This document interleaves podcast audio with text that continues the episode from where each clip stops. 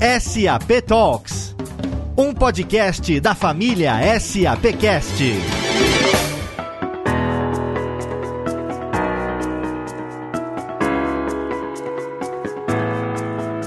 Olá, eu sou Patrícia Maldonado e vou acompanhar vocês nessa roda de conversas sobre o futuro do varejo diante de tantas transformações. Nós vamos conversar sobre os desafios do setor e sobre as soluções tecnológicas que vão apoiar essa jornada. Esse bate-papo não seria possível se esses três ilustres convidados não tivessem encontrado aí um tempinho em suas agendas para estar com a gente nessa transmissão. Então, em nome de toda a SAP Brasil, nosso muito obrigada. Eu começo dando as boas-vindas ao Yuri Miranda, CEO do Burger King Brasil. Seja muito bem-vindo, Yuri. Obrigado, obrigado, Patrícia. Obrigado, Cristina. Olá, Belmiro. Olá a todos. Quem está conosco também é o Belmiro Gomes, CEO do Açaí Atacadista. Bem-vindo, Belmiro. Obrigada por estar aqui com a gente hoje. Obrigado, Patrícia. Obrigado, Cristina. Obrigado todo o time da SAP Brasil. Obrigado pelo convite. Esperamos né, conseguir né, dividir ideias, opiniões, junto com o nosso companheiro Yuri, que está aí na, conosco nessa transmissão. Obrigado. E para fechar com chave de ouro, nosso time, para completar então essa equipe, Bem-vinda, Cristina Palmaca, CEO da SAP Brasil. Como vai, Cristina? Tudo ótimo, Patrícia. Obrigada por estar aqui com a gente, é, nos direcionando nesse exercício tão inédito digital. Mas queria muito agradecer ao Belmiro, ao Yuri, né, que estão dedicando esse tempo para trocar um pouco desse conhecimento e certamente a gente vai sair muito mais fortalecido dessa conversa. Muito obrigada por vocês estarem com a gente. Bom, antes da gente começar o nosso papo, eu gostaria de pedir a cada um de vocês, então, uma breve apresentação.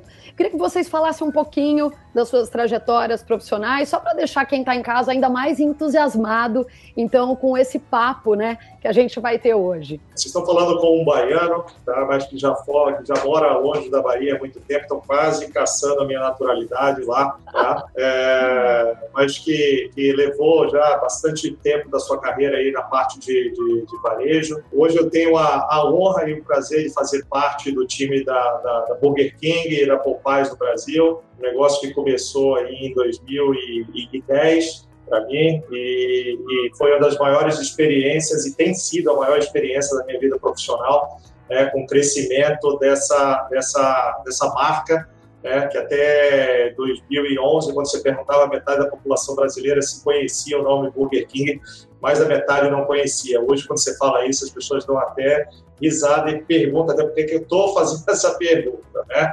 É, mas eu diria que na parte profissional sempre sempre foi para mim um, um, um, grande aprendizado.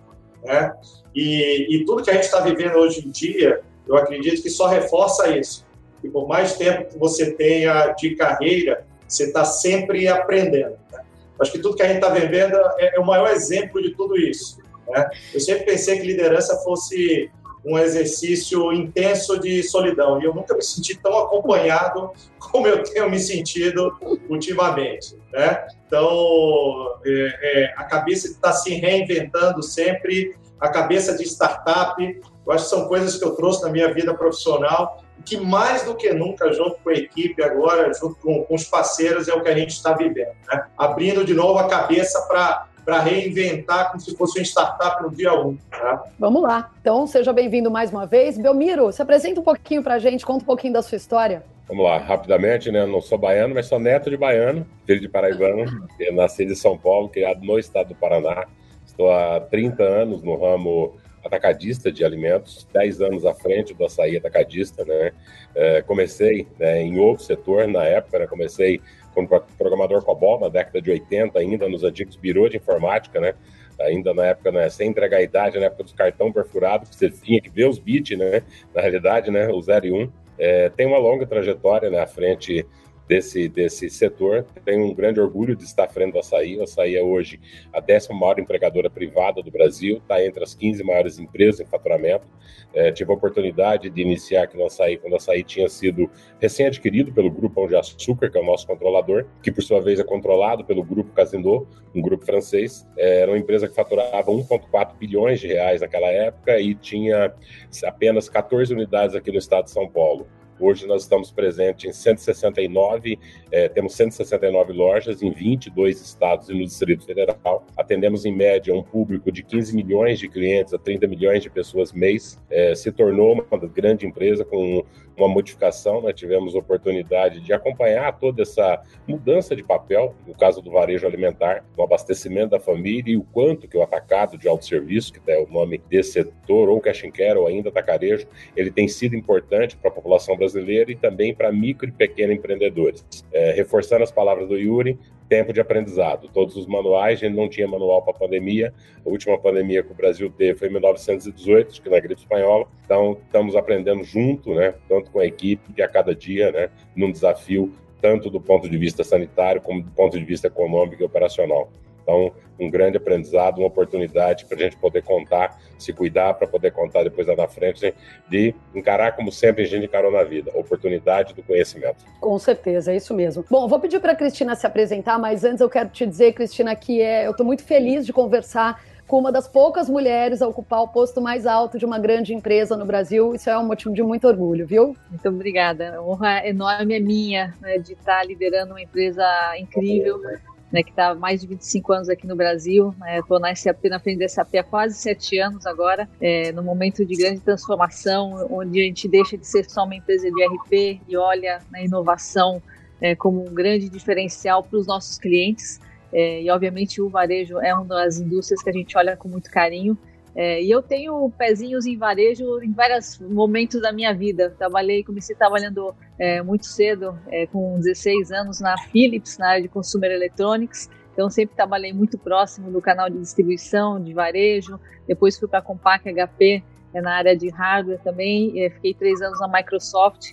E agora, dentro da SAP, eu tenho a chance né, de encontrar esses nossos clientes incríveis, a gente aprende e traz inovação é, e a tecnologia não como um fim em si, mas como um meio de ajudar a, a, transformar, ajudar a gente a fazer isso que a gente tem feito, no momento tão delicado que a gente tem passado. A tecnologia tem sido um grande diferencial para as empresas poderem seguir funcionando e operando. E eu acho que o mais bacana de tudo de olhar SAP é olhar como é que a gente vive o nosso propósito de melhorar a vida das pessoas através do mundo de negócios. Então, acho que viver esse propósito, viver essa transformação e ajudar as empresas a se reinventarem, eu acho que isso é o, é o, é o principal foco que a gente tem. E a gente faz isso através das pessoas. A gente é uma empresa de tecnologia, de software, mas eu falo que o grande diferencial são as pessoas. E num momento como esse, tão diferente, de um aprendizado tão constante, certamente o que tem feito a diferença não é a tecnologia, mas as pessoas, como é que a gente está lidando com isso e tirando o melhor proveito dessa transformação. Então, que a gente também nessa próxima, nesse próximas horas aí que a gente vai estar junto, também possa seguir aprendendo e certamente vão sair ideias incríveis para a gente poder dar continuidade na nossa vida. Obrigada, Patrícia.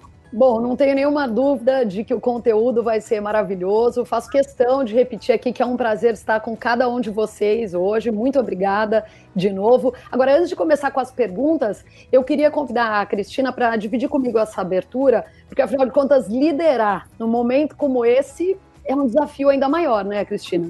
É, liderar no meio de incertezas é muito complicado. Né? A gente está tá vendo isso, isso acontecer. Quando as coisas estão caminhando, é, e funcionando bem, está tudo né, dentro do, da normalidade, se é que existe isso, mas quando está um pouco mais tranquilo, é mais simples, né, quando o vento está a favor.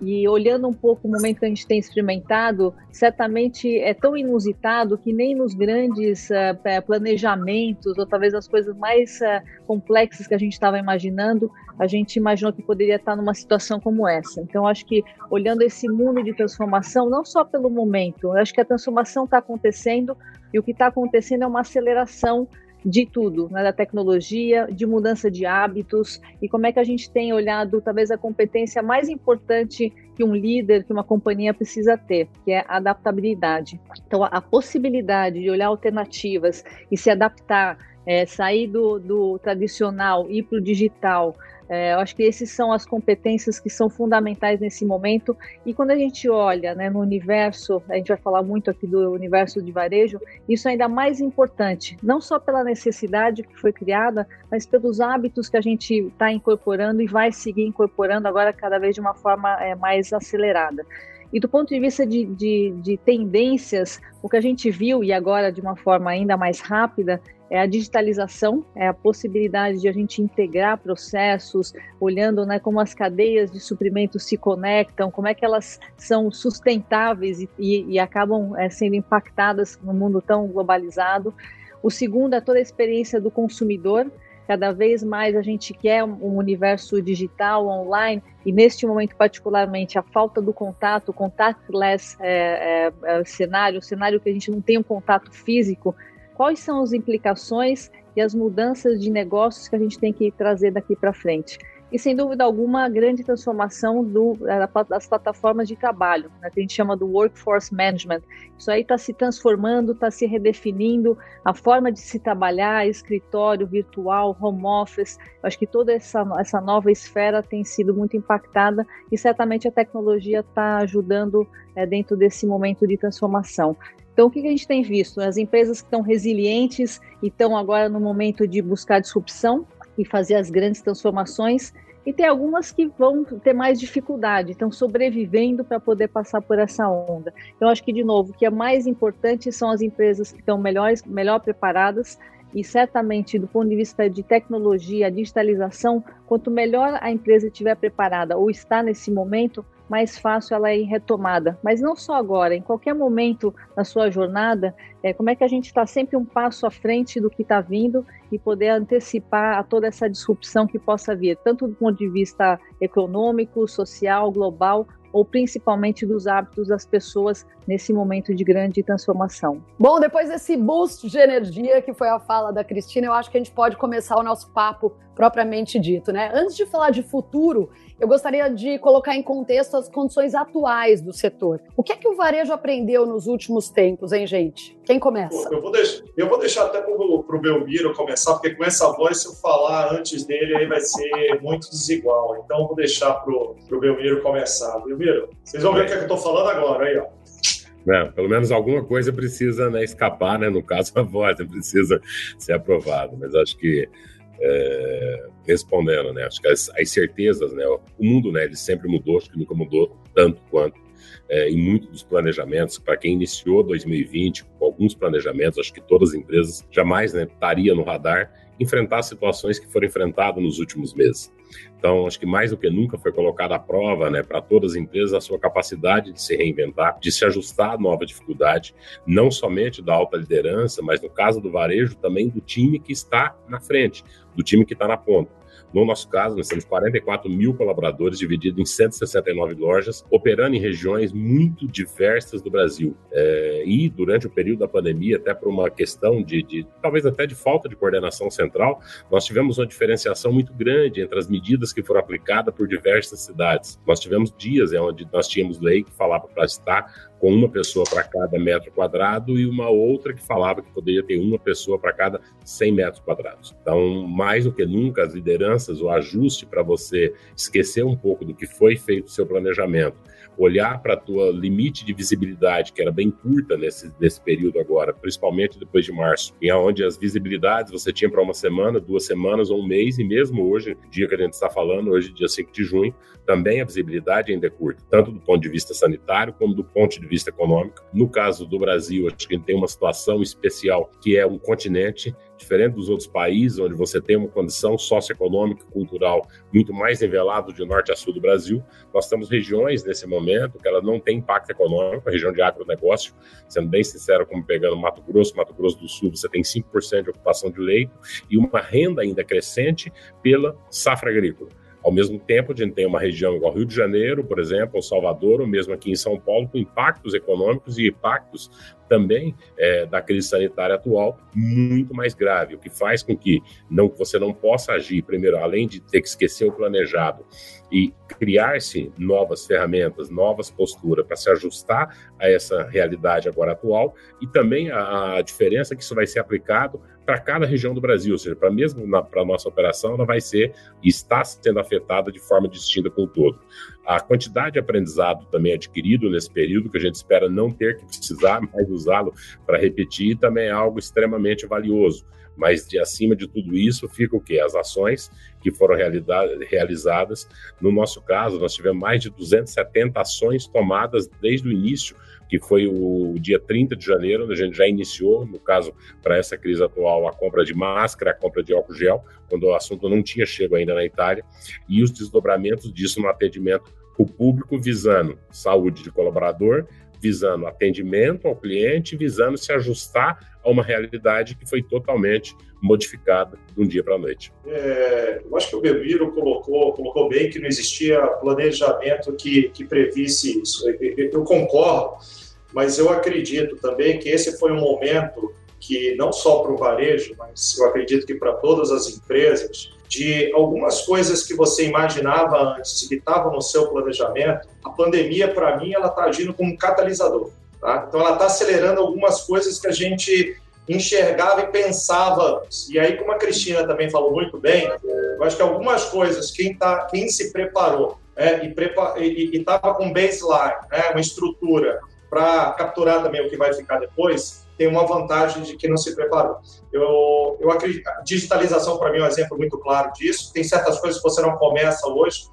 É, sabendo, por exemplo, a gente começou a instalar o SAP em 2011. É, se a gente fosse começar hoje, você saberia o quanto tempo a gente levaria para fazer, ainda mais no meio de tudo isso. A outra coisa que eu acho que as companhias aprenderam agora também é, é a questão do, do propósito, né? É, todo mundo fala muito em propósito, os colaboradores falam em propósito, a sociedade fala em propósito, mas foi um momento, está sendo um momento para realmente está é, todo mundo dizendo, além de, né, de, de gerar é, resultado para os stakeholders, de proteger os empregos, que mais qual é seu papel? Né? Então, tá, as empresas estão sendo postas à prova nesse momento para dizer, tá bom, olha tudo que está passando na sociedade. Qual é o valor que vocês realmente adicionam nisso tudo? E aí, uma das coisas que mais ajudou a gente quando esse, quando esse vamos falar assim, esse maremoto começou, e a Cristiana também falou muito bem que uma coisa é navegar, o vento soprando a favor, com o sol né, se pondo, gaivota voando e tal, acho que todo mundo gosta de estar no barco, né? Mas quando você começa a ver a tempestade, está no meio da chuva, né, o que, que vai te guiar nisso? E a gente estabeleceu três pilares muito simples. Vamos proteger nossos colaboradores, vamos proteger nossos clientes e vamos proteger nossa empresa. Isso tem guiado muito, muito. Uma série, o, Belmiro comentou em mais de 200 e poucas ações. Eu imagino a dificuldade de tomar algumas dessas decisões. Tá? E no momento que tem dúvida, e várias pessoas em dúvida, a gente voltou essas três coisas que a gente se amarrou né? e disse: não, vem cá, mas estão protegendo os colaboradores, estão protegendo os clientes, estão protegendo a empresa. Tá?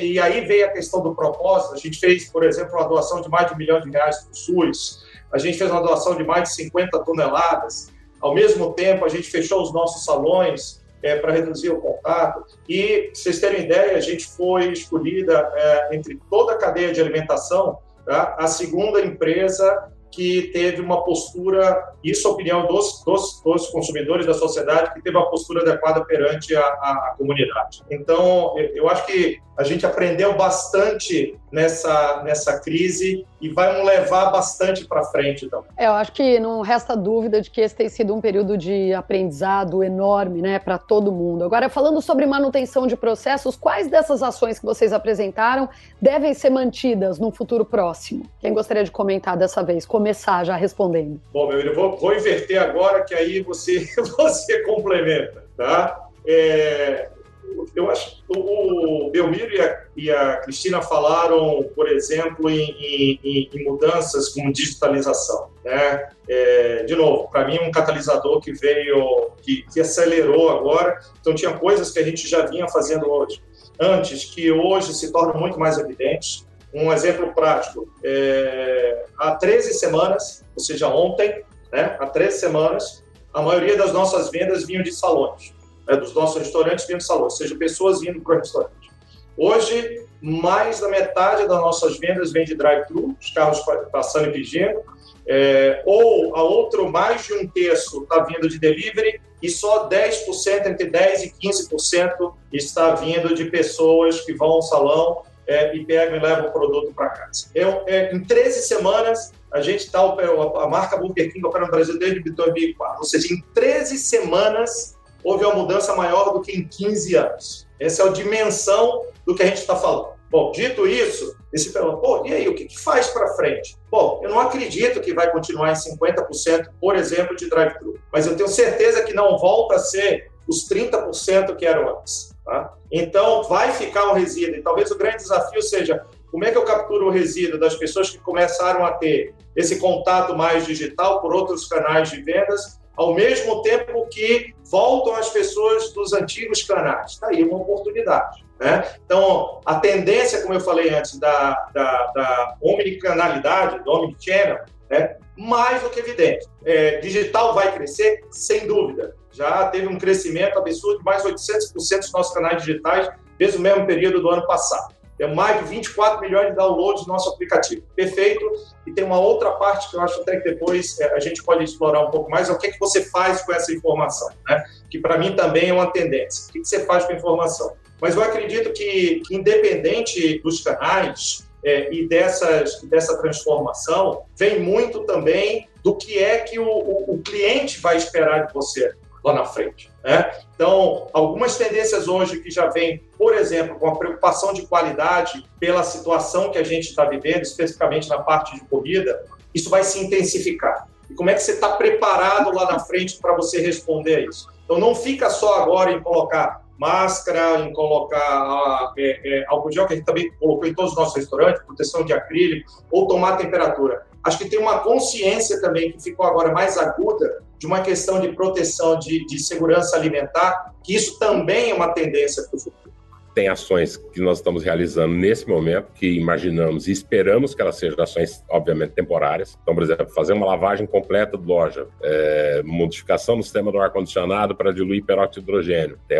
tem uma série de, de, ações que são feitas, que são, acho que, durante a pandemia. Então, obviamente, tem comportamentos, na nossa visão, que eles vão ser mantidos e outros que são durante, é temporário. É, quando a gente olha algumas tendências, e aí eu acho que o mercado como um todo, né, não, não querendo ser mestre óbvio, né, mas a questão da digitalização digitalização, essa assim veio para ficar, acelerar. É, no nosso caso, por exemplo, lojas, obviamente, a gente sempre vai ter pessoas na linha de frente, mas, exemplo, home office, que era uma coisa que havia até um certo nível de preconceito nas áreas administrativas, você não tinha, jamais a gente teria coragem para ter feito o que foi obrigado é, pela questão sanitária ser colocado num curtíssimo espaço de tempo. Algumas modificações também em termos de quantidade de visitas que as pessoas fazem é, em lojas, principalmente loja física, a gente já tem hoje uma mudança de tendência gigantesca tem uma mudança também de tendência em hábitos de consumo, é, algumas que na nossa visão elas vêm por uma preocupação maior com saúde, com segurança, e outras, infelizmente, que elas virão por uma questão de perda de renda econômica, que não vamos também ser, ser inocentes imaginar que algo dessa proporção ela não tem uma consequência, que é uma perda de renda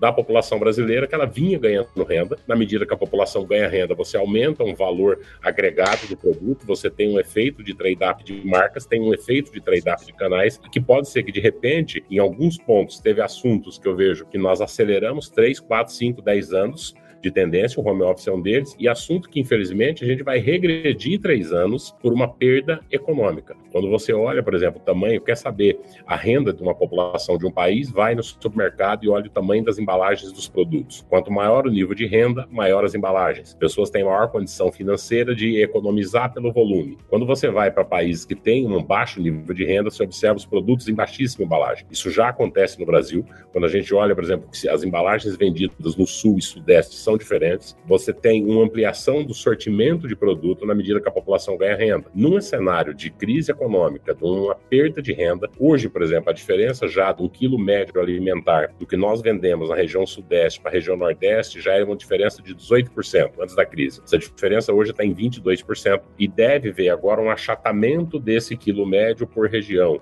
Então, o impacto disso dentro do teu sortimento de produtos, dentro dos produtos comprados pela população, alguns deles por não por vontade dessa população, mas eles vão ficar ainda por um longo período de tempo, obrigando quem esteja, seja na cadeia produtiva ou na cadeia de revenda, a ser muito mais eficaz, a ser muito mais é, rigoroso na questão dos custos para você conseguir equilibrar uma entrega para essa população que vai querer manter seus hábitos de compra, mas também vai querer e precisar economizar. A operação no varejo mudou muito nos últimos tempos, né? Agora, e com relação à SAP, qual foi a grande mudança observada no setor? Bom, é, a tecnologia está no centro né, de várias soluções mas certamente impactou também as nossas companhias, né? Algumas, alguns processos para a gente são um pouquinho mais simples. Então, quando a gente olhou a parte de home office, a gente já tinha uma estrutura, já tinha preocupação da forma que a gente trabalhava de casa, segurança de dados, então foi relativamente fácil a gente fazer essa transição do escritório para casa. Claro que nunca numa, numa dimensão tão longa de ficar por várias semanas fazendo isso, mas essa parte foi relativamente fácil, tanto do nosso pessoal da SAP Brasil, dos escritórios, mas também no nosso time dos laboratórios. A gente tem mais de mil desenvolvedores em São Leopoldo que também rapidamente saíram e foram para suas casas. Bom, mas mesmo assim tem um monte de paradigmas que a gente quebrou, porque a gente gosta muito de estar com os nossos clientes, estar tá fazendo demonstração de produtos ao vivo. É, a gente tem consultores dentro da, né, da casa dos nossos clientes e a gente tem que fazer tudo isso de uma forma remota. Então, fazer demonstração de produto com mais de 100 pessoas em clientes espalhados em várias localidades, para a gente foi uma experiência nova, fazendo tudo pela, por vias digitais. É, dar go lives de projetos também de uma forma remota, é, a gente nunca tinha experimentado. Isso algum tempo atrás seria até mal visto. Como é que a gente não está lá perto do cliente? Como é que a gente não está interagindo? Como é que eu não estou indo viajar para visitar um cliente? É, a gente está fazendo isso tudo remotamente. Então, teve várias mudanças mudanças que foram acontecendo.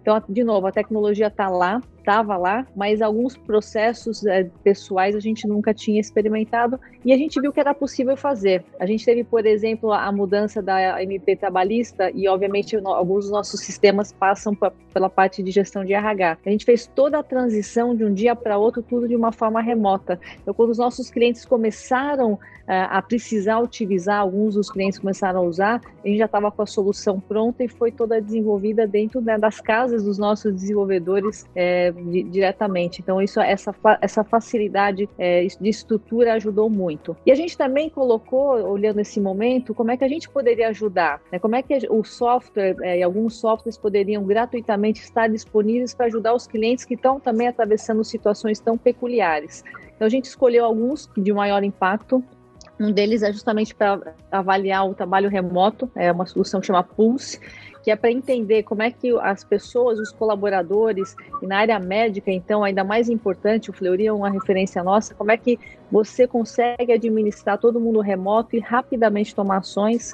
A gente também disponibilizou soluções para ajudar a localização de EPIs, eh, itens críticos, porque também é um momento de colaboração. Então, se a tecnologia é tão fundamental em vários momentos para continuar os negócios a funcionarem, a gente também achou que era importantíssimo a gente olhar como é que a tecnologia poderia ajudar num momento tão sensível. Então, eu acho que tem muita de, de, mudança. E, de novo, mudanças sempre são complexas, porque nós pessoas não gostamos né, de muitas mudanças ao mesmo tempo, mas de, de, da forma estruturante, isso funcionou bem. E certamente a gente está aprendendo do que a gente fez conseguir continuar levando para o nosso dia a dia de uma forma mais equilibrada. A gente foi para um lado porque foi é, obrigado, mas esses aprendizados vão fazer com que a gente fique aqui no meio do caminho, utilizando várias dessas vantagens que a gente conseguiu observar nesse momento, Patrícia. E falando em negócios, especialmente nesse contexto de transformação, eu pergunto a todos vocês o seguinte: as vendas online somam as vendas físicas ou são territórios divergentes? Qual o ponto de atenção dessa questão? Elas são, eu diria, complementares, porque no final da, das eu, eu cheguei a comentar antes que nesse momento a gente volta a ter mentalidade de startup, apesar das nossas empresas estarem trabalhando há, décadas né, no, no Brasil, é, a gente volta a ter é, mentalidade de startup. O que é mentalidade de startup? É uma pergunta simples, aonde a demanda está? Tá? E hoje a demanda está dividida. Hoje a demanda está e o consumidor às vezes quer ir para o digital por uma situação que ele está vivendo. Então hoje ele pode fazer o pedido em casa ou outro dia nós também somos latinos, gostamos do contato, queremos ir para uma experiência num restaurante e eu espero realmente que ainda leve muito tempo até se invente uma pílula que você possa jantar, tomar uma pílula deve ser muito chato também, tá? É, vai demorar um pouco para acontecer isso, que tem aquela experiência de você ter uma refeição. Então, a demanda ela vai existir em vários canais. Eu acho que o grande ponto aqui, eles não são territórios divergentes, eles são territórios complementares, tá? Porque vai existir a demanda para os dois. Ainda que um esteja crescendo mais que o outro, você vai continuar com essa demanda. Eu acho que o grande ponto aqui é como é que você se prepara para entregar uma experiência ao teu consumidor, ao teu cliente, tá? Que ele possa reconhecer que é o produto do açaí, ou é o produto do SAP, ou é o produto da Burger King da Popeyes, no matter what the channel is. Não importa qual é o canal, tá? Um exemplo que eu vou dar para vocês, tá? Delivery. Tá? Quando a gente começou a fazer delivery, com toda a informação, com toda a tecnologia, a gente tomou a decisão de que só faríamos dessa maneira. É, a gente escutou que uma pessoa, e provavelmente vocês, quando pedem delivery é, em casa, existe uma certa aceitação de que o produto que chega para você, por ser por delivery, ele pode perder um pouco da qualidade porque viajou e no restaurante talvez seja diferente. Muito bem, a gente foi e disse: não, não vai ser assim. O que, que a gente precisa fazer, e aí a tecnologia ajudou bastante, tá? O que, que a gente vai fazer com a embalagem? O que, que a gente vai fazer com a tecnologia? Que produtos a gente vai realmente poder servir, tanto do Popeyes quanto do Burger King, para que quando ele chegar na casa das pessoas, ele seja exatamente como ele é no restaurante. Por exemplo, a tecnologia nos ajuda a desenhar um círculo pelo qual, fora daquele círculo, tá, o produto corre o risco da batata chegar um pouco mais murcha, do Whopper chegar um pouco mais frio. Então, a gente prefere não entregar aquilo do que comprometer a marca.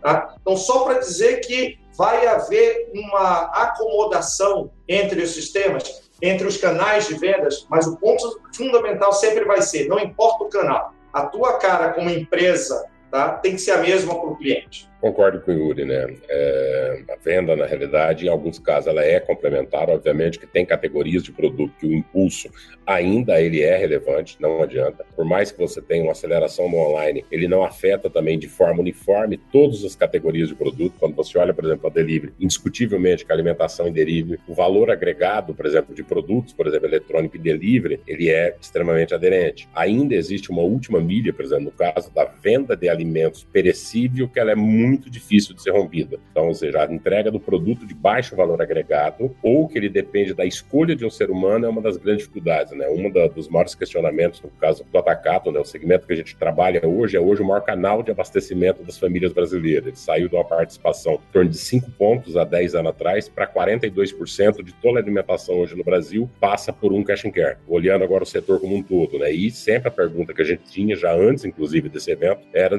da questão de delivery, da questão do online online. Hoje, eu recebo 10 vezes por dia essa pergunta, né? E tem sido difícil, no nosso caso, para fechar uma equação aonde a gente vende um produto em média de 6 reais o quilo, né? Então, quando você olha 6 reais o quilo, pela margem que se trabalha, né, dentro, porque você sempre equilibra para qualquer produto a experiência de compra que a pessoa tem é, dentro do valor agregado daquele produto. Quando a gente olha, por exemplo, no nosso caso alimentar, e a tecnologia tem sido extremo aliado das outras bandeiras do GPA, então dentro de uma bandeira pão de açúcar, você consegue operar dentro com a venda online de forma complementar e se você não tiver presente nesses canais, você vai perder esse volume de venda. Então, um pouco o Yuri falou, na verdade, você tem que entregar a melhor experiência de compra, não importa onde você estiver, em que canal você esteja operando. No caso ainda nosso, por exemplo, no caso do atacado, isso tem sido difícil. A gente buscou algumas iniciativas, então no curto prazo não há, por exemplo, um interesse, não há um, uma vontade de fazer a venda por delivery ou a venda pela internet, uma vez ainda que o custo de entrega ele é mais do que o dobro do que a despesa operacional que a gente opera. Então, também a, a questão das lojas físicas no alimentar é algo que a gente imagina que ela deve ter uma duração muito forte. A gente viu esse exemplo nos Estados Unidos, na crise de 2008, né, as bandeiras de cash and care foram usando o ano de maior crescimento, por exemplo, do Costco, do BJ, do Target. Passada a crise econômica, eles continuaram crescendo a 12% ao ano e que também se tornaram o maior canal de venda, né? É, na nossa visão, você tem hoje um cliente cada vez mais, né, que ele frequenta outros canais, vai ter uma mudança de comportamento pela crise, mas essa venda, na realidade, para os grandes grupos, interessa você estar entregando a melhor experiência de compra, não importa em que canal que ele esteja operando. É a política, no caso do GPA, que a gente tem, seja para um volume que a pessoa queira comprar em atacado, seja num formato prêmio, seja numa proximidade e seja, inclusive, no online, ou seja, no delivery. Falando sobre essa mudança de comportamento, né, né, Cristina, como a SAP tem observado essa, esse, esse movimento né, de, de transição do físico para o online nos clientes e como tem se posicionado a esse respeito? Bom, como o Yuri e o Belmiro bem falaram, é, a parte do digital ela é, é complementar. Ela é uma, ela não, não é uma coisa ou a outra Claro que nesse momento ela foi muito mais radicalizada para o digital, né, por, por, necessidade, mas muito desses aprendizados elas vão voltar depois para o dia a dia. É, em várias pesquisas foi observado que muitos, muitas pessoas tiveram a primeira experiência de compra online nesse momento de necessidade. Então, de pedir comida, de fazer a aquisição de produtos uh, de bens duráveis, roupas, uh, serviços. Então, são pessoas que não tinham, talvez por necessidade ou por, por hábito, é, recorrer às compras online. E com uma boa experiência, a conveniência que essa digitalização traz também para a gente como pessoas físicas, né, vai permitir que elas, se tiverem uma boa experiência, se, se curtirem esse benefício de você estar tá em casa, receber a sua comida da mesma forma que você tem no salão, comer o seu hambúrguer, ter a sua comida, ter o seu, a, o seu abastecimento em casa, ela vai continuar fazendo isso. Então, acho que a gente foi para um extremo como companhias e a, e a gente como pessoas físicas também e vai reincorporar alguns desses hábitos que eu acho que são fundamentais. Então, são, são coisas que têm que coexistir. Então, hoje eu não consigo imaginar uma empresa que não consiga ter as duas coisas, que tenha só uma linha né, de, de atuação, só o físico ou, ou às vezes só o online, porque você, no final do dia, precisa encontrar o balanço para diferentes hábitos né, do, do consumo de uma forma geral. Mas acho que uma coisa que é muito, muito interessante olhar é como é que a tecnologia, de novo, permite né, a, a esse acesso para dar oportunidades para os consumidores. Então, seja do ponto de vista de digitalização, então ter ferramentas para você administrar multicanalidade, porque o indivíduo também quer se sentir é, conhecido nos diferentes canais. Eu quero chegar no Burger King, estou lá e estou comprando, mas se eu estiver em casa, eu quero que também seja reconhecido como a Cristina que gosta né, de um perfil de comida, de alimentação, que tem um perfil de compra no açaí quando eu vou lá fazer minhas aquisições. Então, essa conexão, e de novo, tecnologia é fundamental. E o Yuri comentou dos dados, né, eles serem únicos e compartilhados, eu acho que isso é fundamental. Então, é uma transição, algumas empresas estão mais aceleradas que as outras, mas o uso integrado dessa multicanalidade, ele é fundamental. E tem muita ferramenta que é possível fazer isso, conhecer mais o seu cliente, fazer uma boa administração dos dados né, dessa pessoa em diferentes canais, você digitalizar processos, então ferramentas como o DocuSign, que você assina tudo digitalmente, você não precisa ter mais nada físico acontecendo. Então eu acho que esse é o momento de teste, né, de colocou à prova vários processos que é possível digitalizar e eu acho que nesse retorno a gente vai incorporar muito desses benefícios. De novo, as empresas e a gente também, como pessoa física, a gente vai ficar transformado e vai certamente trazer processos novos que a gente talvez antes não teria imaginado com essa velocidade. Com certeza. Agora... Patrícia, Oi, pois não. Patrícia, eu, eu só queria juntar uma parte da resposta da, da, da Cristina com o ponto que o Belmiro colocou de maneira bem rápida, depois se a gente puder explorar, que o Belmiro falou de pressão de margem, né? Que eu acho que é uma coisa que está trazendo também. E, e, a Cristina falou do outro lado da tecnologia. Eu acho que um ponto importante nessa história também é que sim, vão haver custos adicionais por tudo que a gente está vivendo, mas como é que a gente também usa a tecnologia né, para ter um release dessa pressão e ser mais eficiente. Eu acho que esse é um ponto também interessante para frente. Com certeza. Agora, o crescimento do mercado digital fala sobre o empoderamento do consumidor, né? Falando sobre esse consumidor então moderno, empoderado, como é que vocês avaliam os desafios com a experiência do cliente, né? Como garantir uma boa experiência do usuário? É, indiscutivelmente, na verdade, o empoderamento do consumidor ele já vem acontecendo, acho que independentemente da questão digital. Isso já acontece hoje dentro do universo da loja física. Você tem um consumidor um, um nível de informação muito mais elevado do que a gente já teve em qualquer tempo. Então, ou seja, ele, no fim, é o juiz definitivo sobre qualquer canal. Né? O, a, o ponto de atenção que, obviamente, fica com as empresas é porque, da hora que você passa a estar presente em mais de um canal, você tem que conversar essas experiências de compra. Não dá para você ter uma experiência bacana no mundo físico e ela for sofrível no online, nem o inverso também pode ser verdadeiro. Você pode ter algo muito. que, que normalmente acontece o inverso, né? Bom sofrido no online e a pessoa ter depois no, no, no, mundo físico uma má experiência, né? Então, assim, é mais a, quando você olha também para o cliente atual, né? Ele consegue navegar bem assim, entre essa, essas diferença de experiência de compra, com canais muito diferentes, é, e ele tem uma questão que ele vai sempre equilibrar, sua experiência de compra versus o custo do bem ou produto, né, que ele vai, que ele, que ele acaba servindo, né. Dentro do grupo mesmo, a gente tem bandeiras com diferentes propósitos para vender o mesmo produto desde uma bandeira pão de açúcar, uma bandeira açaí, que trabalha com o mesmo produto, com margens diferentes e com experiência de compra diferente. E que vem também trabalhando para ajustar a mudança. Talvez um dos maiores fenômenos seja exatamente o segmento que a gente está, o segmento de cash and care que ele era. Ou seja, ele passou, como eu falei, dos 5% para 43%. Para ter uma ideia, a gente tem conquistado, no caso do açaí, em média, 2 milhões e meio de domicílios cada ano, ano sobre ano. É aproximadamente um Uruguai e meio. Da onde que vem disso? É, boa parte disso veio de corrigir, talvez, o calcanhar de Aquiles, que era do nosso setor, que era o quê? Era, sempre foi um setor conhecido por preço baixo, mas uma experiência sofrível. Então as lojas eram extremamente espartanas, a localização dela, questão de uma falta do ar-condicionado, iluminação. Nos últimos, na última década, qual foi o grande trabalho? É, foi melhorar a experiência de compra, manter a parte de baixo custo, trazer uma operação muito mais moderna, uma experiência melhor aliada ao custo baixo. Então, óbvio que o consumidor também ele consegue se ajustar e tem expectativa diferente. Pegando o gancho até do que o Yuri falou, da questão que a pessoa já. E realmente isso acontece muitas vezes quando você pede uma comida, por exemplo, no delivery, você esperar que a qualidade ou tolerar, ter uma tolerância de menor qualidade em relação ao físico e você está ali você fala, bem, esse prato tem que vir perfeito. Quando você vem, você pede no online, você fala, bem, passou pelo motoboy, então você tem uma tolerância menor. Da mesma forma, também isso acontecia dentro dos canais físicos. Então, o consumidor esperava questões diferentes, ele ainda tem uma visão diferente, mas cada vez mais ele tem, é um cliente mais exigente, ele tem exigido ainda uma melhor ambientação, uma melhor experiência, também com custo baixo. E dentro disso, a tecnologia tem sido extrema aliada. No caso do atacado, se eu posso falar claramente, o que permitiu sair de custos operacionais para uma loja muito sofrível no passado que operávamos com custo aproximadamente de 9% a 10%, hoje a gente tem lojas que entregam experiência melhor e custo mais reduzido. Isso vem muito de uma automatização interna, para ter uma ideia. Embora nós atendemos, em média, chega lojas que passam quase 400 mil pessoas no mês, hoje não temos mais um processo que ele use qualquer papel na operação, é totalmente informatizado e foi dado um empoderamento digital, inclusive onde cada repositório ele tem um device onde ele consulta todas as informações. Então, talvez no nosso caso a gente tenha trabalhado muito essa questão para dentro e hoje, com esse desafio que vem a mudança, é trabalhar um pouco mais agora disso para fora, tendo a tecnologia como extrema aliada de otimização de processo e redução de custo. Não, excelente, excelente os pontos do, do, do Belmiro. Eu queria pouco, pouco acrescentar Talvez um debate que a gente tem tido muito dentro de casa, tá? e de novo, eu acho que tudo está acontecendo serve como catalisador, é que muitas vezes a gente anda se debatendo sobre o que é experiência do consumidor, né? uma palavra que a gente usa bastante, experiência do consumidor.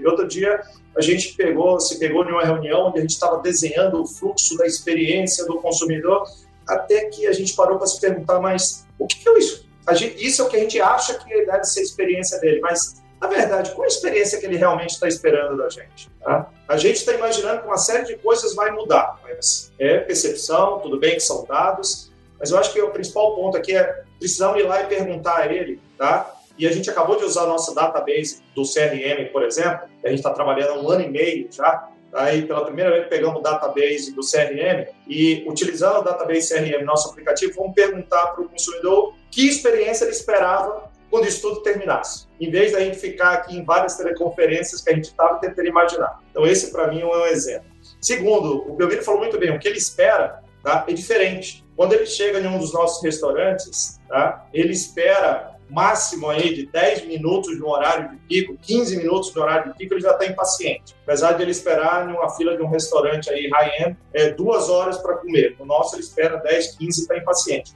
Tá? A tolerância dele do delivery, como meu amigo disse, é uma outra dimensão de tempo. Mas ainda assim existe um limite. Se você passar daquele limite, tá? ele já não te considera mais para delivery. Tá?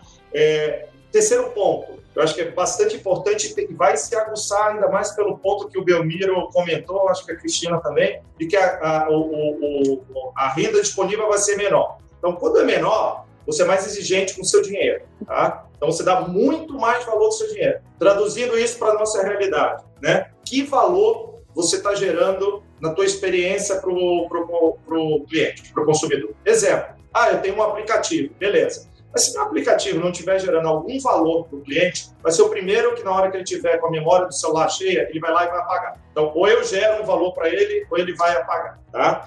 E um exemplo de push, se com todo o, o CRM que a gente tem, tá? É, mesmo que se você ficar toda hora mandando push, push, push, push para o cliente e ele não for um push que interessa a ele, sinceramente ele não vê valor nisso, ele vai simplesmente dizer eu não tá, tá me aborrecendo, eu vou eliminar esse aplicativo. Então você vai ter que saber o que você comunica e o que você manda para o seu cliente, ou ele também vai te eliminar. Então, resumindo, experiência para mim do cliente, é o que, que ele espera disso, não o que você acha que ele espera. É, acho que aí, complementando um pouco o Yuri, né, a diferença entre você saber o que ele está mesmo, mandar informação que seja útil, de aborrecer o cliente.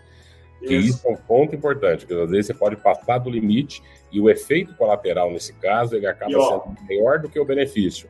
Porque você imagina, bem, ele baixou meu app, ele isso, aquilo, então eu tenho esse cliente. Não esquece, você tem um pedaço da atenção dele que é dividido por N empresas e N setores. Se você passa também do limite onde você começa a aborrecê-lo, ou ao contrário, por mais que você tenha uma boa entrega, você criou uma má vontade. Com essa má vontade, na realidade, ele passa a ver, seja o seu aplicativo, seja a comunicação que você está mandando, como ou o desnecessário, né? É, ou algo que está sendo incômodo. E o pior que pode acontecer, né, que é a frase, né, o contrário do, do, do, amor não é o ódio, é a indiferença, né? E aí ele passa a estar indiferente a qualquer ação que você tenha feito, né? Então, é um cuidado sempre para não queimar os cartuchos de atenção que você tem do cliente por um período né? Porque se você passa também desse limite, você cai na vala da indiferença, e isso é mortal para qualquer empresa onde você precisa sempre que essa decisão dele de ir no Burger King, de ir no açaí, de ir em qualquer loja, é uma decisão que ele é tomada uma vez e ela precisa ser retomada depois, porque ele é livre por qualquer tempo.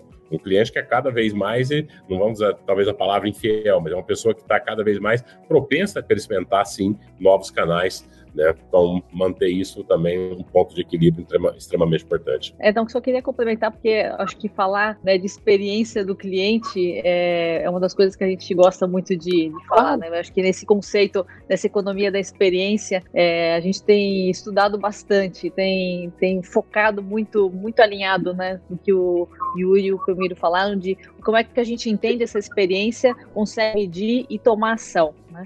É, eu li um livro que é o The Experience Economy, que foi até uma base né, de, de, de, aprendizado muito sobre o tema, do Joseph Fine, é, Fine e do James Gilmore. É um livro de 99 e ele foi agora reeditado, porque eu acho que esse tema, talvez naquele 99, era menos relevante às empresas, talvez não olhassem com tanto cuidado é, quanto olham agora. Então ele foi reescrito com alguns conceitos iguais, mas muito alinhado com o que vocês falaram, né? Os produtos eles são tangíveis, os serviços já ajudam, que já dá uma, uma intangibilidade, que já diferencia as companhias, mas o que faz a diferença, o que faz a, a, a memória, né, o ser memorável, é a experiência. A experiência que ele tem é que muda, né? Então você sai de um commodity para a experiência, você paga mais por isso, você lembra do que você tá, dessa, dessa vivência que você teve. Então, acho que as empresas que entendem isso, entendem o seu consumidor, usam né, de ferramentas para poder a, a conhecer cada vez mais esse cliente, essa pessoa que está do, do outro lado, e tomar uma ação bem efetiva, essas são as vitoriosas. Eu acho que esse é um grande momento para a gente repensar né, as ações dentro dessa visão, como é que a gente entende e toma ação bem pragmática para poder é, entender e atuar quanto à experiência desses nossos consumidores. Muito bacana. Bom, agora um tema valioso para o setor, quer dizer, mais um, né? Cadeia de suprimentos. Como é a gestão para que não faltem produtos? Quem quer começar respondendo essa questão? Yuri, Belmiro, quem começa? O Yuri, o suprimento dele é just in time, né? É, mas eu imagino também a complexidade que você deve ter da tua cadeia de suprimento, como você comentou aí, em todos os municípios, tá? Mas é, talvez dividindo aqui a parte é, em duas coisas, tá? É, a primeira é como a gente tem mais de 900 restaurantes né, é, com uma capacidade de estoque individual do, restaurante que ela não é muito grande. Isso traz uma otimização, inclusive, de capital de giro para a gente, até como o próprio Belmiro comentou. Mas eu diria que vocês acertarem cheio na pergunta, porque dizem que um dos maiores desafios, e realmente é do varejo, é run-outs, né? É você não ter o produto que o cliente quer no momento que ele chega. Né? Então, esse, para mim, continua sendo um dos maiores desafios de varejo. E uma das coisas que a gente tem discutido exatamente é como usar a tecnologia para ajudar o gerente dos nossos restaurantes a fazer um pedido sugerido até você chegar a um momento que você tem um automatic reflection, né? ou seja, que o próprio sistema possa não só é, sugerir um pedido baseado no seu histórico de vendas, no algoritmo de histórico de vendas, a gente está caminhando para isso, até o ponto que ele pega aquele pedido e envia para o nosso é, centro de distribuição e o centro de distribuição envia o produto para o restaurante e não para por aí. E uma leitura de códigos, é, quando você passa pela porta do restaurante com a caixa do pedido, né, ele possa já dar entrada no inventário do restaurante se você precisar da famosa contagem de unidade uma por uma. Tá? Isso, então, é, é digamos, é, é, o, é, o, é o plano de futuro de como utilizar a tecnologia tá? e integrar. E a última parte disso é justamente ligar isso ao sistema de produção do restaurante para você grelhar e ter os produtos é, exatamente no momento que o, que o consumidor chega e precisa. Esse, para mim, é, é, o endgame. Tá? É, um grande desafio que eu acredito que a gente tem agora na gestão de, de produtos, tá? com tudo que a gente está vivendo, é, é, sem dúvida, esse, esse mix que está mudando. Belmiro comentou muito bem que dependendo da região, dependendo da situação, o mix está mudando, dependendo também da situação econômica. E a gente vai ter que se adequar a esse mix. Um exemplo prático que eu dou para vocês é que o nosso mix de produto também mudou nas últimas 13 semanas. Tá? Como a gente faz mais delivery agora e mais drive-thru, a gente vende menos refrigerante e menos sobremesa do que a gente vendia antes, número um. Tá? Isso é temporário, mas a gente teve que se adaptar, olha o Learn Agility. Tá?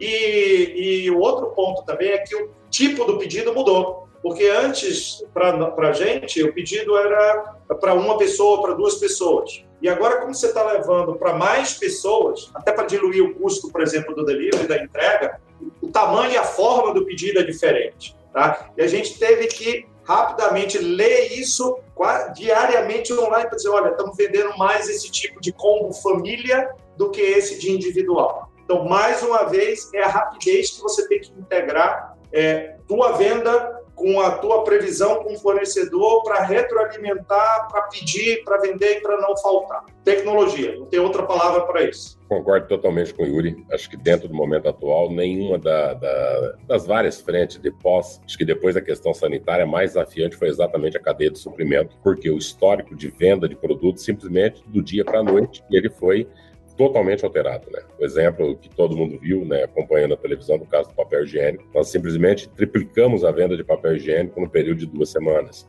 E algumas outras categorias né, de produtos que não necessariamente é ligado à pandemia ou ligado ao, ao que está ocorrendo nesse momento, como creme dental, foi a segunda categoria que mais cresceu, absorvente higiênico a terceira. É incrível, né, que é, quando tem um movimento de abastecimento, algumas decisões elas são das pessoas, né, são decisões instintivas, né fósforo, por incrível que pareça, vela esgotou em todas as lojas, embora a crise não era elétrica.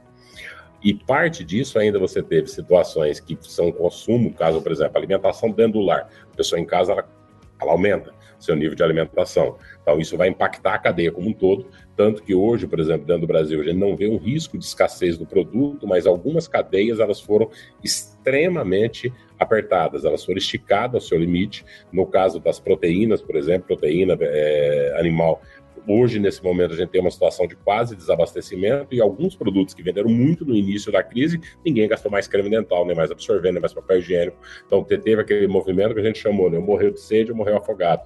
Para evitar com que você tenha um nível de ruptura, que é um dos maiores crimes que você pode cometer para qualquer varejo, né? Você não ter o produto que o cliente entrega, é, sem ser repetitivo, que ele falou, é tecnologia, tecnologia exaustão. É, no nosso caso, a gente tem ainda uma, é, duas questões. Uma, Nós recebemos mercadoria diretamente do fornecedor em cada loja, então entrega direta. Tem lojas, por exemplo, localizadas em Jequié, na Bahia, Parauapebas, no Pará, Picos, aonde uma viagem você leva 14, 15 até 21 dias para conseguir realizar uma reposição de estoque e lojas que estão perto dos grandes centros, já perto dentro da produção. Então você não pode deixar o mesmo tempo para comprar. É, fora isso, você tem a própria logística interna. É, eu falei acho que anteriormente uma das respostas, né, quando a gente automatizou a operação.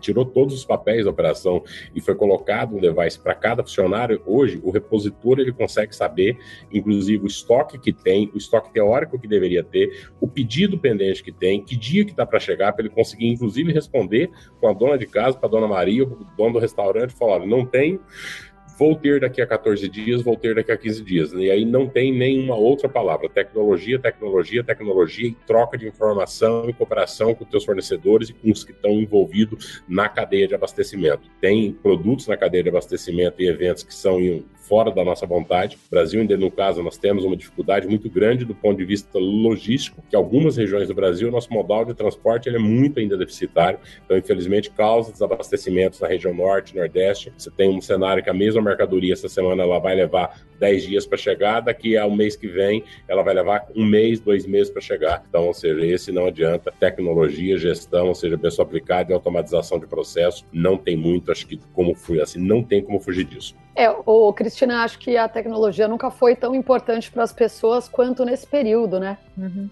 Não, sem dúvida. E aí a gente olha todas as possibilidades, né? Estamos falando de digitalização, estamos falando aí de rastreabilidade. Então, quando a gente olha, né, no, ainda mais no, no, no cenário né, alimentício, você quer saber de onde está vindo, então você consegue mapear.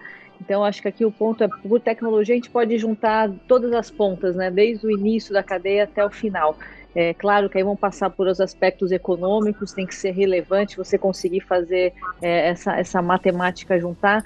E eu acho que talvez o próximo passo é como é que o, o ecossistema se junta, né? Não é mais uma empresa sozinha que está aqui localizada, mas você ir juntando passo né, dessa, dessa cadeia é, de valor integrado, acho que é super bacana.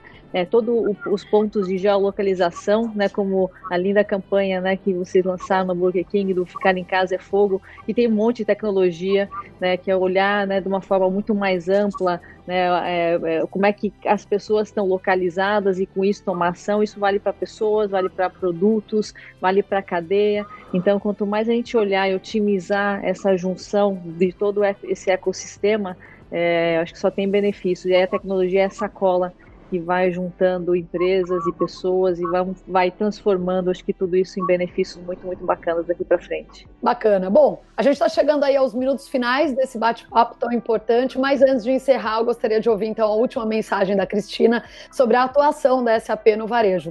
Vai lá, Cristina, com você. Bom, acho que a gente falou bastante, eu, aqui é muito mais até para escutar, né? Acho que foi muito legal ver as histórias né, do Yuri, do Belmiro, como a tecnologia está transformando e, e, e, como ela acelerou. Na, na, verdade, acho que muitos dos planos que a gente viu acontecer, eles foram simplesmente antecipados para conseguir tirar o melhor proveito desse momento. Mas é, se, eu, se eu vejo um grande aprendizado né, nesse momento, é que é, parece, parece uma, uma dicotomia, mas para as empresas serem muito mais humanas, elas precisam ser mais humanas, elas precisam conhecer mais o seu cliente, precisam se conectar, precisam conhecer essa experiência, e para serem mais humanas, a tecnologia tem um papel fundamental parece uma coisa meio desassociada. Eu preciso ser humano, preciso ser digital, mas na verdade tem um grande ganho né, das empresas se humanizando, olhando o lado das pessoas, olhando os clientes, olhando os colaboradores.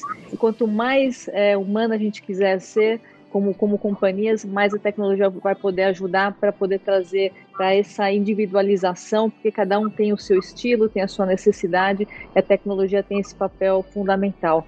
E acho que aí eu volto de novo nas tendências que a gente vai estar tá vendo acelerando de uma forma muito, muito forte. Falamos aí da digitalização dessa cadeia de valor, é, e no varejo isso é fundamental e vai ser cada vez mais, né, além das necessidades regulatórias, mas a necessidade de negócios, a necessidade de se adaptar a esse novo consumidor que está aparecendo.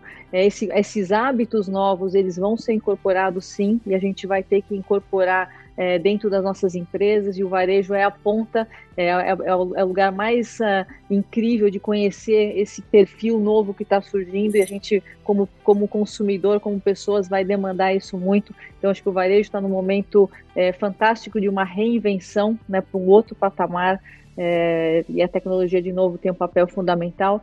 E acho que o mundo das pessoas vai mudar muito. A forma que a gente se relaciona com as empresas, a forma que os colaboradores é, interagem né, dentro do seu mundo né, do teletrabalho, é, vai ser muito diferente. Eu acho que é, às vezes a gente precisa né, ter essa chacoalhada de uma forma tão acelerada para agilizar processos que a gente achou que eram é, é, impossíveis de serem feitos.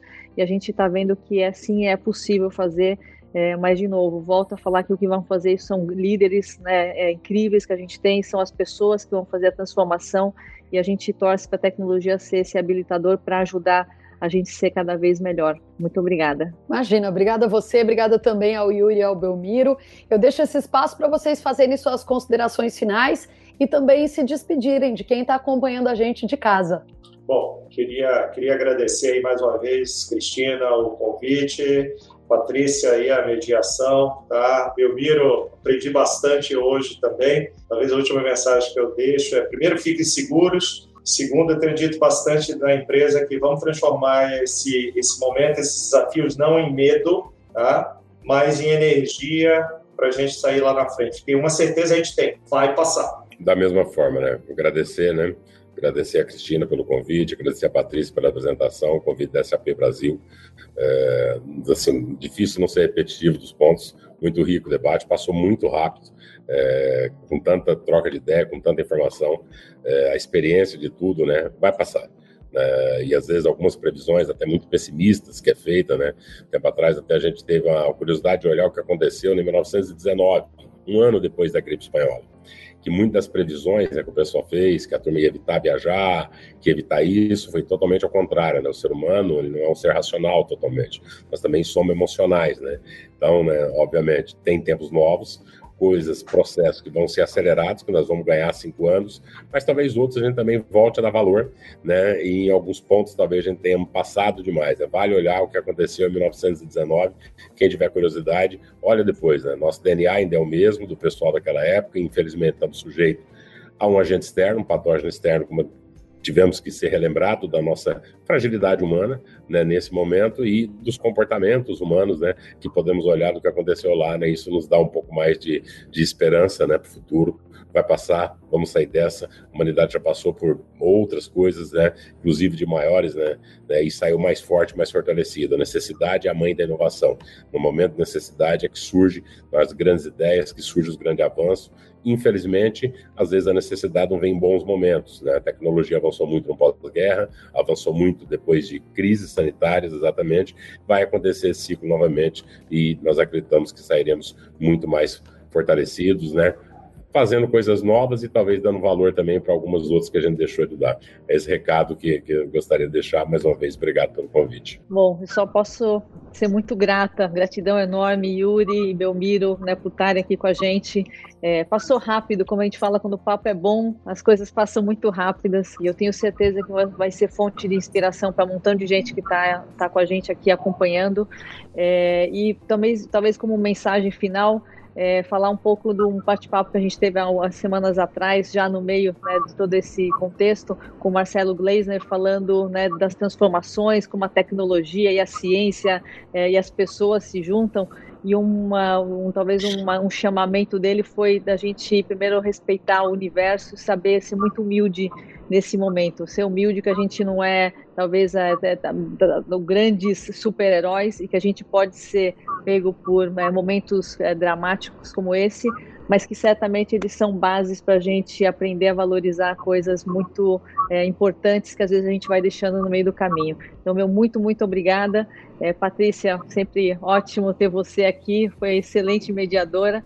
E para todos que estão nos assistindo também, meu muito obrigada, que também estão dedicando um tempo para estar tá junto com a gente, aprendendo e passando por essa jornada, porque vai passar sim, e a gente vai ser cada vez melhor. Obrigada. Com certeza. Muito obrigada a todos vocês. Obrigada também a todos Obrigado. que nos acompanharam nessa transmissão. E aí eu até aproveito para dizer o seguinte: quer saber mais sobre as soluções, as inovações, tecnologias SAP? Entre em contato com a gente pelos nossos canais sociais e também pelo site. Até a próxima, gente!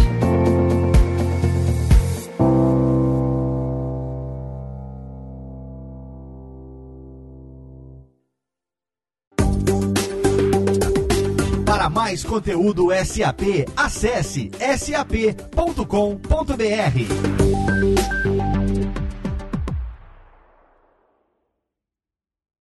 Este podcast foi editado por Radiofobia, podcast e multimídia.